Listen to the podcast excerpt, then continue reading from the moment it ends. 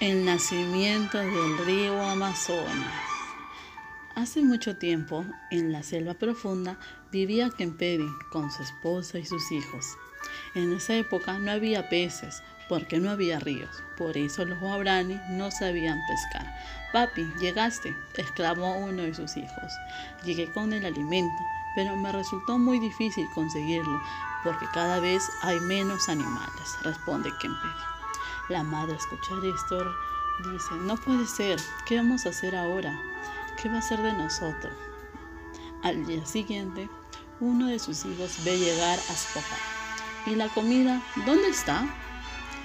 No he podido conseguir nada. Pasé horas y horas intentándolo, encontrar algún animal por ahí, pero no conseguí nada. La esposa, al escuchar esto, dijo, no, Kempe, ¿qué vamos a hacer ahora? Pasaron los días y hubo un cierto tiempo donde Kempedi no tenía que, comer. Su esposa y sus hijos se iban a morir de hambre. Ahora, ¿qué voy a hacer? Mi esposa, mis hijos. No puede ser, dijo Kempedi. Cerca de la casa había un ceibo grande e inmenso, habitado por el espíritu bondadoso que cuidaba de la selva. Un día, Kempedi caminando por ahí, vio una luz fuerte y radiante. Esa luz era el espíritu bueno, que se había apiadado y alzó sus brazos y transformó la copa de un árbol en un acuario lleno de seres vivos y desconocidos para Kemperi, a los que llamó peces.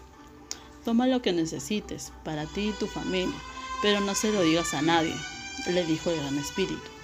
Oh, gracias espíritu, nadie lo sabrá, te lo prometo, le responde Kemperi. Pero un buen día llegó un amigo que vio en el suelo unas cositas blancas y brillantes. ¿Qué es esto? Kempedi, ¿qué es esto? Dímelo. Pero Kempedi recordó la promesa que le había hecho al gran espíritu. No es nada, no es nada, le respondió.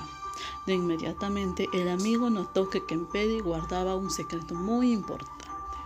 Entonces le dio de beber un vaso de chicha para emborracharlo y que Kempedi le pueda contar. Toma, Kempedi, toma. Ahora sí dime, ¿qué secretos guardas? Kempedi, borracho, le cuenta todo. El espíritu bueno me hizo un regalo. Es un acuario lleno de peces para alimentar a mi familia y nunca pasar hambre. El ambicioso amigo quiso llevar el árbol e hizo que Kempedi y su familia cayeran en un sueño profundo y se puso a cortar el ceibo. Lo voy a lograr y nadie me va a detener. No sufriré más hambre. De pronto, el río empieza a desbordarse, llevándose al amigo y a toda la familia de Kemperi. Ayuda, mamá, ayuda, exclamó uno de sus hijos. Kemperi, gritando y pidiendo auxilio, le pidió perdón al gran espíritu y le pidió piedad, que salvara a él y a sus hijos. El gran espíritu lo oyó y salvó a él y a sus hijos y le hizo jurar que no tomaría más de lo necesario para alimentar a su familia. El mal amigo fue llevado por la corriente del gran río Amazonas, que desde entonces recorre la selva y la llena de riquezas.